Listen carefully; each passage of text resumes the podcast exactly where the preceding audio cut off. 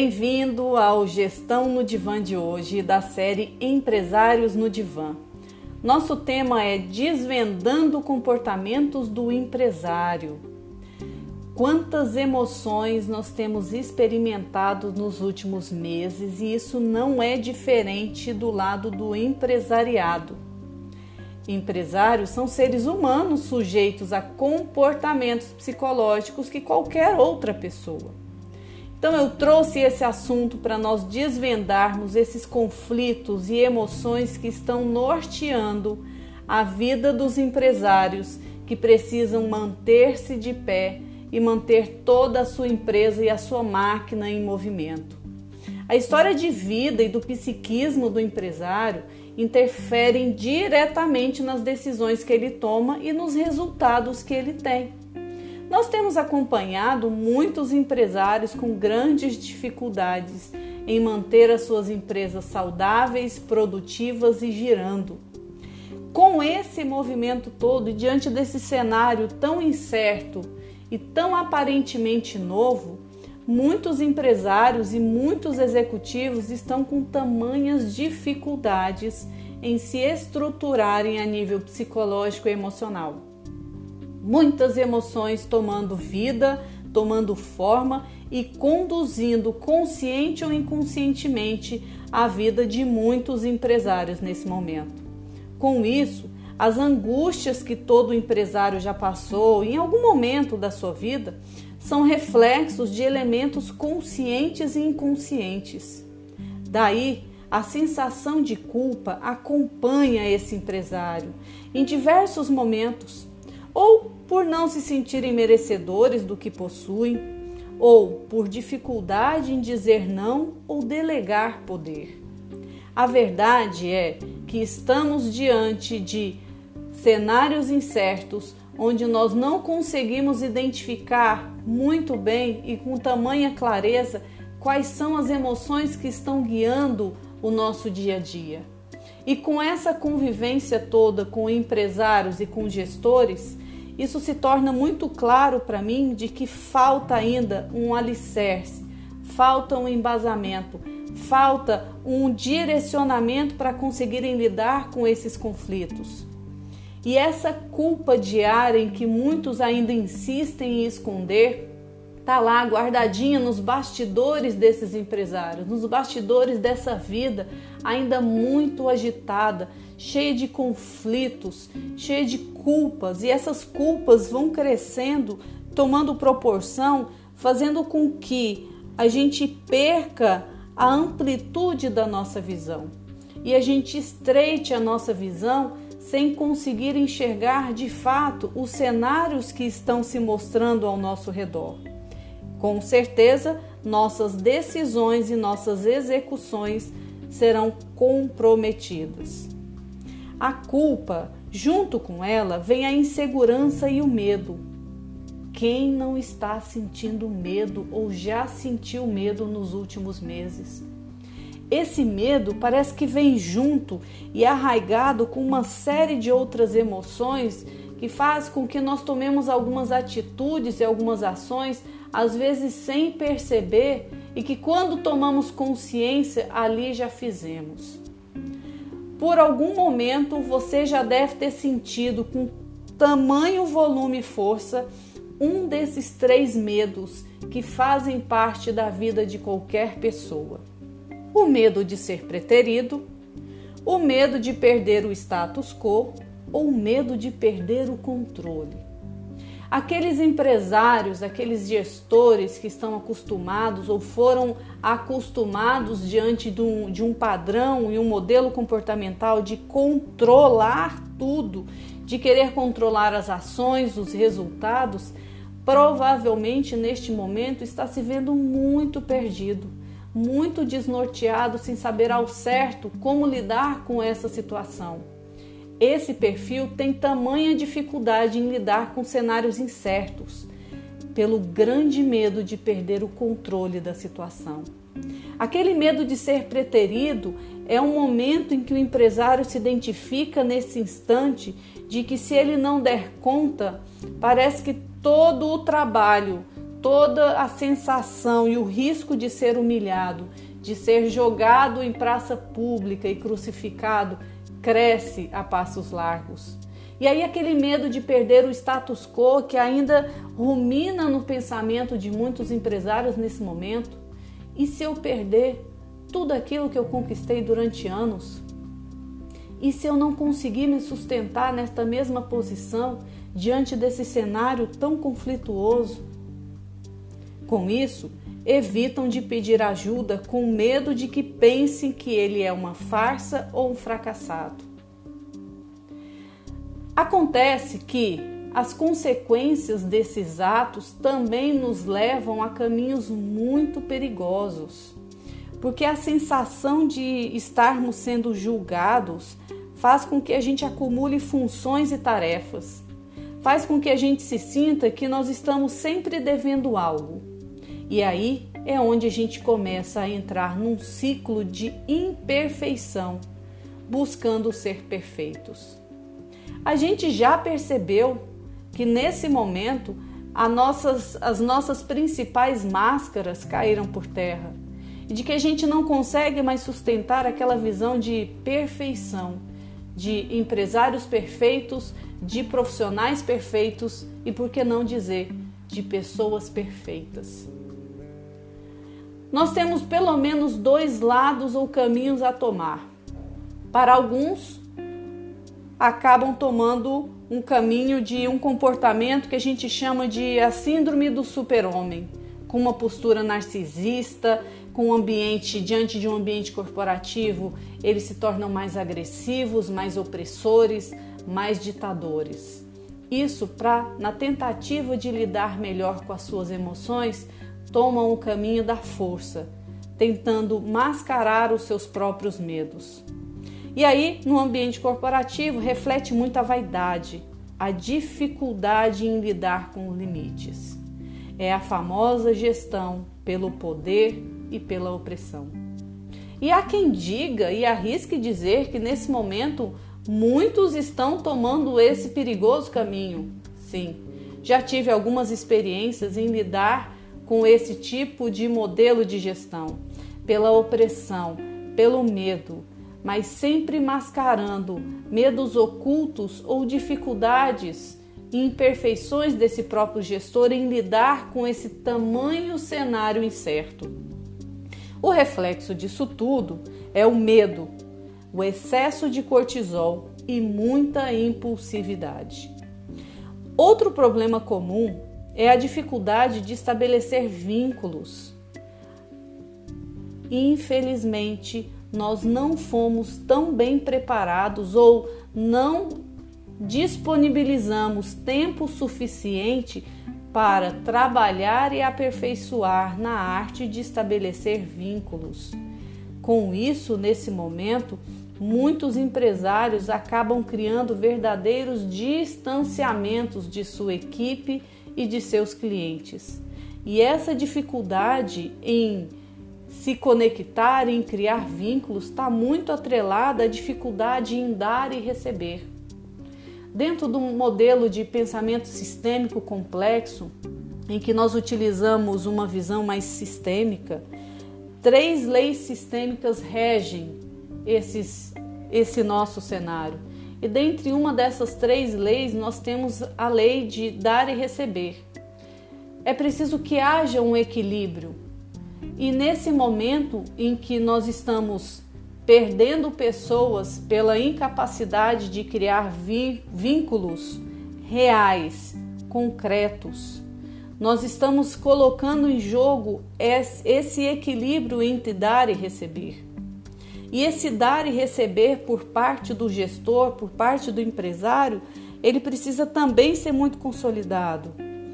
Porque qual é a dificuldade desse, da maioria desses, dos empresários da, em receber ajuda, em receber o apoio, em receber um apoio do, dos nossos próprios clientes e por que não?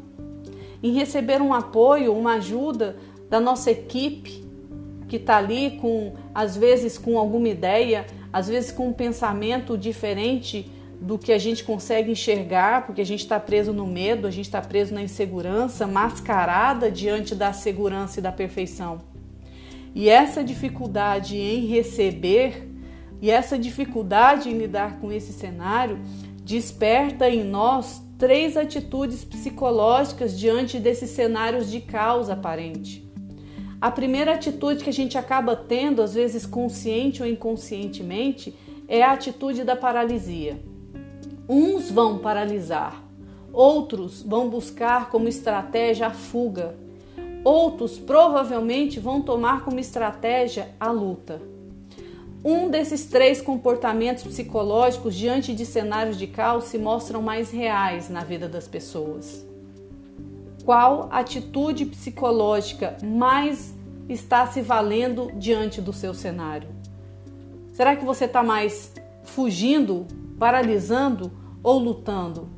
Por algum momento vale nós nos tornarmos mais conscientes e observador dos nossos comportamentos.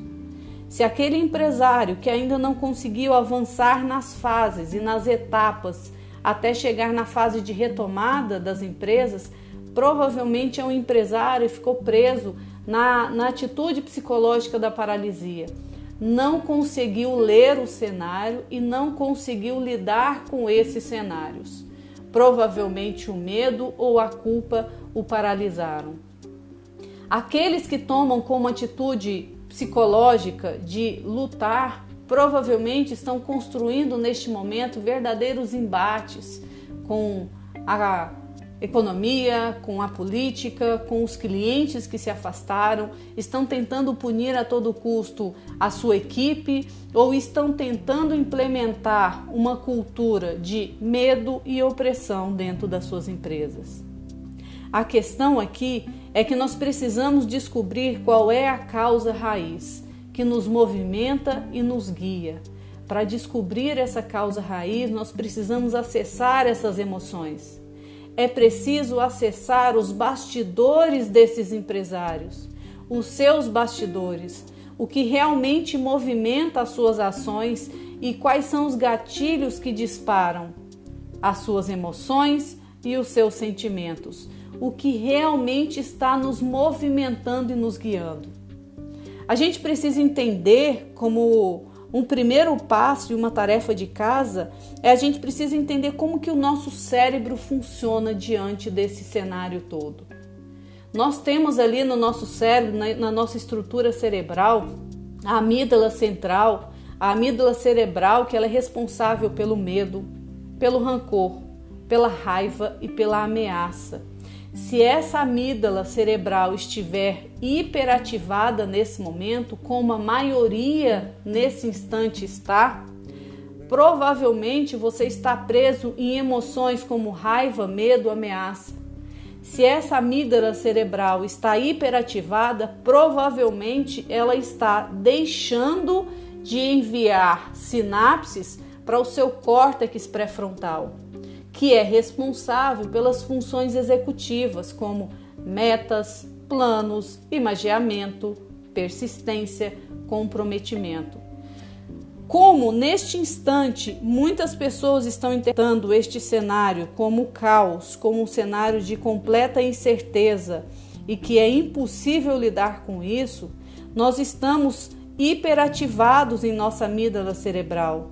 Com isso, nós estamos mais reativos nós estamos buscando estratégias de sobrevivência e assim, às vezes, acabamos tomando caminhos de atacar para se defender, perdendo, gente, toda a leitura do cenário que nós poderíamos observar sobre outros prismas e sobre outras interpretações. É importante ressaltar neste instante que esses conflitos e essas emoções, e eu acho que isso é muito válido, que a gente tome como interpretação de que isso não acontece só nos meus bastidores. Então, se você é empresário, se você é gestor, está passando por algum desses conflitos ou não está conseguindo fazer muito bem a gestão das suas emoções, é importante que passe a observar assumir a posição de observador, ela é essencial neste momento. Por muito tempo, nós somos muito pouco preparados a observar aquilo que observamos, a pensar sobre o que pensamos. E aí deixávamos é, ser guiados pelas avalanches de, de acontecimentos e problemas que nos tomavam e nos conduziam diante de um piloto automático. Já é momento de tomarmos as rédeas de nossas próprias emoções, de nossos próprios pensamentos. Aquele que pretende avançar para a fase de retomada, reerguer, reestruturar, manter, consolidar a sua empresa, a sua equipe, buscar vínculos com, com seus clientes e os seus fornecedores, há que se fazer o dever de casa primeiro. E um dos primeiros passos, e é simples, que todo mundo pode fazer, é separar o fato da emoção.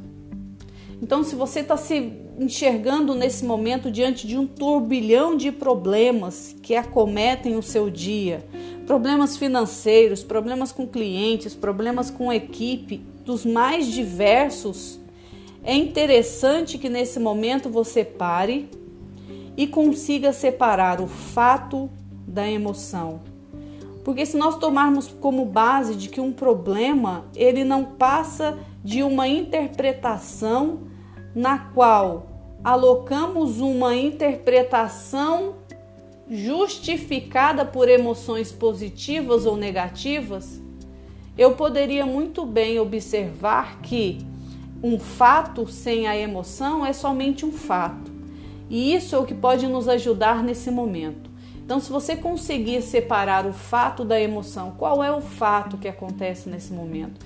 Qual é o fato que está tomando a, a sua paz? que está te trazendo desequilíbrio, que está dificultando as suas tomadas de decisões.